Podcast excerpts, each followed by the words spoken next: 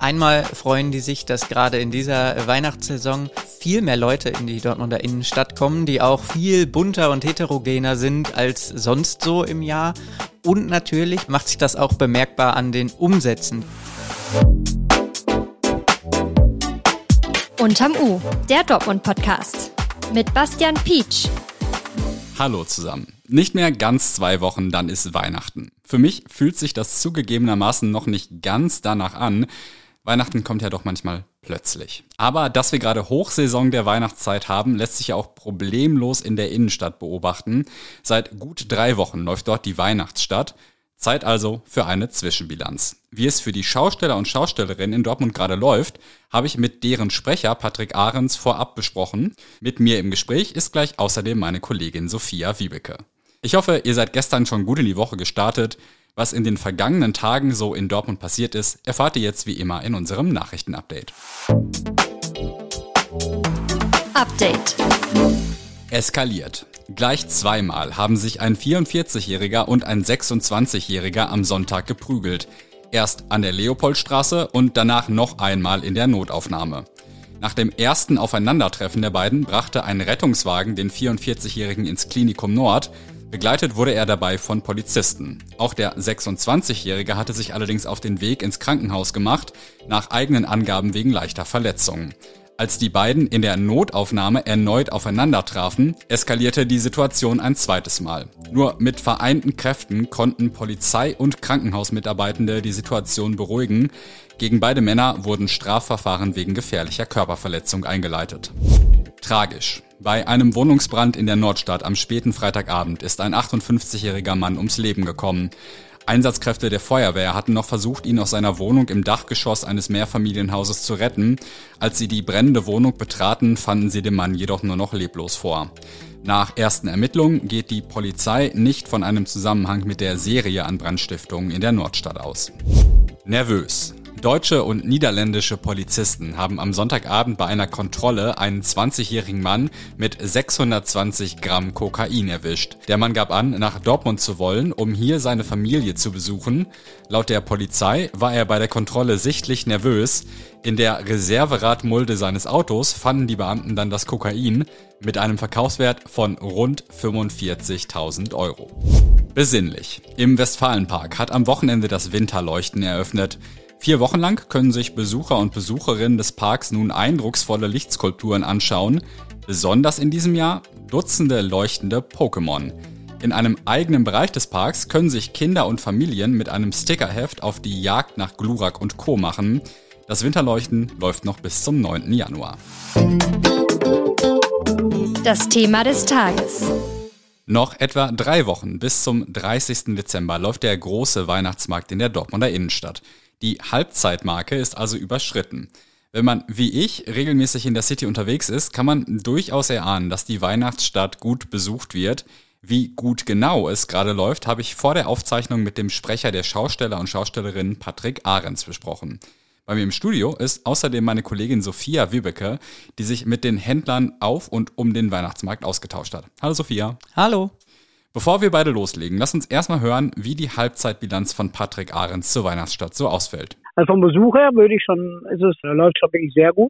Mhm. Also, also, sind viele Leute da. Es sind viele, viele Leute da, genau. Und gerade jetzt äh, an den Wochenenden, da sind viele Leute da. Und äh, in bestimmten Branchen, also Essen, Trinken läuft wirklich gut. Handel mit Abstrichen.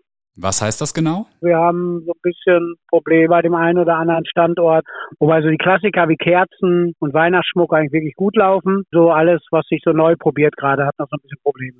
Haben Sie eine Idee, woran das liegen könnte? Wir sind ja mittlerweile sehr touristisch geprägt. Und das touristische Publikum ist eher mehr so das Erlebnispublikum. Die freuen sich an eine Lichtinstallation, essen und trinken gerne was. Aber es sind auch noch 14 Tage und gerade im Handel tut sich auch manchmal was zum Ende hin, dass da nochmal gekauft wird. Und gibt es dieses Jahr auch wieder so viele internationale Gäste in der Weihnachtsstadt? Wo wir es genau wissen, ist ja dann, wenn der Bustourismus ist. Äh, da haben wir halt wieder mehr Busse als in 2022 und auch verstärkt Benelux und äh, Frankreich hat ein paar Busse uns geschickt in diesem Jahr. Aber bin ja selber fast jeden Tag, bin eigentlich jeden Tag auf dem Markt und höre nur die das Stimmengewirr. Und da sieht man halt wieder, viele englische Touristen. Ich hatte jetzt gestern noch mit einer Gruppe gesprochen, die extra aus Polen angereist ist mit dem Flugzeug, wo unsere Werbung da an den Flughäfen fruchte. Das war ja 2019 schon mal wirklich gut ausgebaut, ist dann nach Corona letztes Jahr ein bisschen eingebrochen, aber ich glaube, das kommt jetzt so wieder. Also ich mache es eigentlich am Stimmengewirr fest, aber das, das äh, höre ich auch von viel, von vielen Gastronomen rundherum, die wirklich sagen, also das Publikum sehr international ist.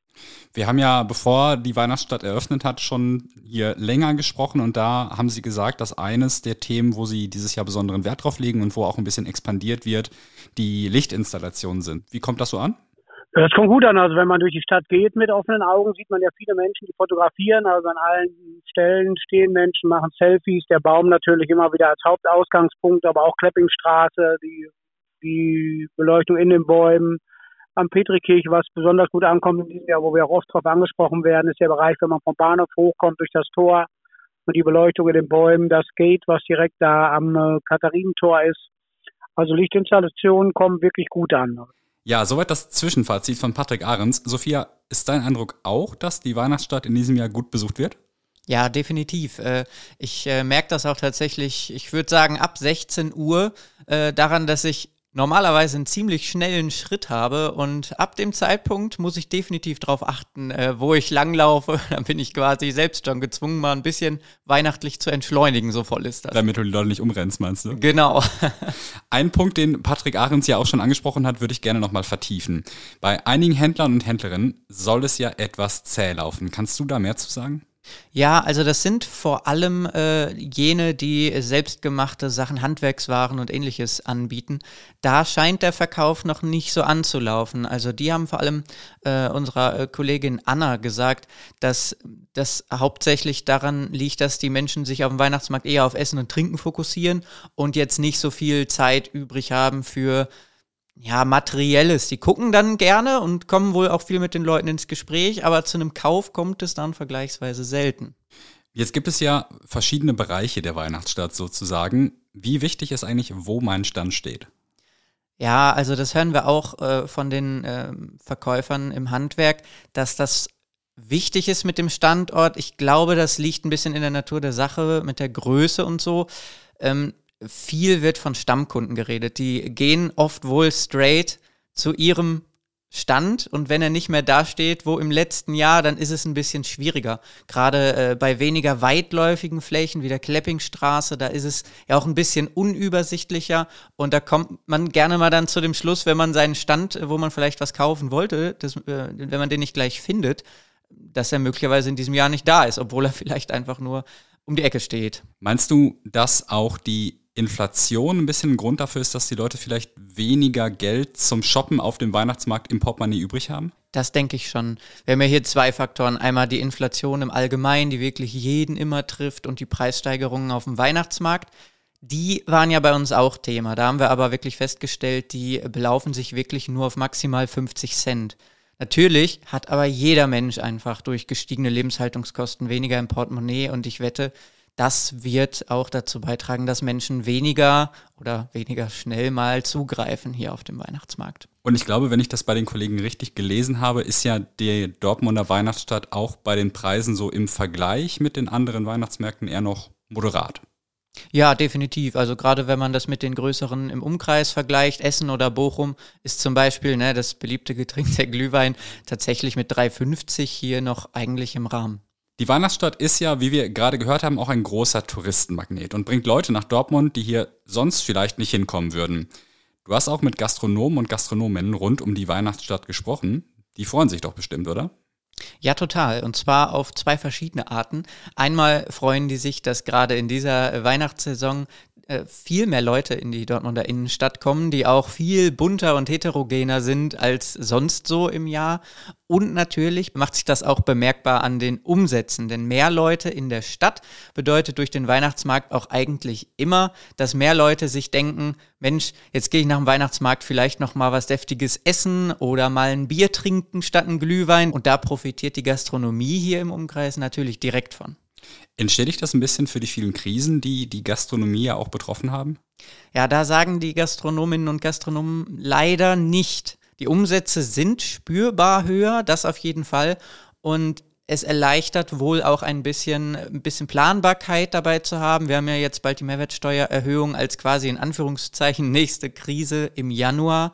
Und äh, da wurde mir gesagt, ist es schön, die Umsätze jetzt, die generiert werden, zu haben, um Rücklagen für Januar und Februar zu haben. Weniger Bauchschmerzen hat da aber wohl jetzt keiner. Eine kleinere Debatte gab es ja auch darum, dass an den Glühweinständen auf dem Weihnachtsmarkt keine Musik läuft. Magst du das nochmal zusammenfassen? Ja, das ist äh, auch für mich ganz spannend gewesen. Ich habe nämlich festgestellt, äh, ich, mir selber ist es gar nicht aufgefallen, dass gar keine Musik läuft. Und es Kann man ja auch sich, nicht hören, keine Musik. Genau, ne? Und da war ich wirklich nicht die Einzige. Ähm, Patrick Ahrens hat das äh, mir gegenüber begründet mit ähm, weniger Musik macht Kommunikation einfach einfacher. Man kommt besser ins Gespräch. Ähm, die Stimmung bezeichnet er als besinnlicher und einige unterstützen das auf dem Weihnachtsmarkt. Interessanterweise sind das aber hauptsächlich die Dortmunder. Ich habe mich nämlich da mit sehr vielen Menschen äh, unterhalten. Die Dortmunder sagen entweder, die finden das super oder die haben es, wie ich, auch gar nicht bemerkt. Lustigerweise aber die Menschen aus zum Beispiel dem Münsterland, dem Sauerland und ich habe auch mit Menschen aus Belgien gesprochen, die sagen, ja, nee, die hätten dann doch zumindest leise Musik. Das würde doch die Stimmung erhöhen. Aber ich kann mich jetzt auch nicht daran erinnern, dass auf dem Dortmunder Weihnachtsmarkt mal Musik gelaufen wäre, ehrlich gesagt. Nee, das war auch in der Vergangenheit wirklich irgendwie nie so. Wenn, dann gab es mal eine Bühne, wo dann quasi zentriert für alle Musik gespielt wurde, was das Ganze natürlich auch ein bisschen einheitlicher macht und nicht so zu einem akustischen Chaos, wo Patrick Harens, glaube ich, auch darauf hinaus wollte. Eine andere Debatte war würde ich sagen, ein bisschen größer, hat aber jetzt ein glückliches Ende gefunden. Die Kugel, die ja kontroverserweise kurze Zeit lang oben auf dem Baum angebracht war, ist mittlerweile Teil der Lichtinstallationen in der Weihnachtsstadt und ein bisschen berühmt geworden, wie auch Patrick Ahrens bestätigt. Ja, also da ist jede Menge Action an der Kugel tatsächlich. Da werden Fotos ohne Hände gemacht und äh, man diskutiert auch viel ne, und äh, glaube, da haben wir das Ziel erreicht, dass wir auch da den Punkt Kleppenstraße nochmal ein bisschen belebt haben. Wie findest du die Lösung? Ja, also die ganze Sache hat mich ehrlicherweise total überrascht. Erstmal finde ich den Teil der Geschichte, dass die Dortmunder ihren Engel offenbar äh, abgöttisch lieben, total knuffig. Und wenn die ganze Geschichte dazu geführt hat, dass wir eine richtig tolle zusätzliche Deko in der Kleppingstraße haben, ich finde es besser hätte es gar nicht laufen können, oder? Du bist Fan, höre ich raus. Auf jeden Fall. Geöffnet ist die Dortmunder Weihnachtsstadt in diesem Jahr noch bis zum 30. Dezember. Ausnahme ist der erste Weihnachtsfeiertag, da hat der Markt geschlossen. Am zweiten Weihnachtsfeiertag geht es eine Stunde später los, erst um 12. Sophia, vielen Dank für deine Einschätzung zur Halbzeitbilanz. Alle Infos zur Weihnachtsstadt und einige Artikel mit Hintergründen gibt's wie immer in den Shownotes. Wenn ihr wissen wollt, was sonst noch so in Dortmund los war, empfehle ich euch natürlich wie immer einen Blick auf rn.de. Bis Ende des Jahres läuft außerdem noch unser besonderes Weihnachtsangebot. Wenn ihr aktuell ein RN Plus Probeabo abschließt, könnt ihr für drei Euro drei Monate lang alle Inhalte auf rn.de lesen. Zusätzlich bekommt ihr die Chance, einen Kreuzfahrtgutschein für zwei Personen zu gewinnen. Den Link zu unserer Weihnachtschance findet ihr in den Show Notes. Wir hören uns morgen wieder. Lasst es euch gut gehen und bis dahin.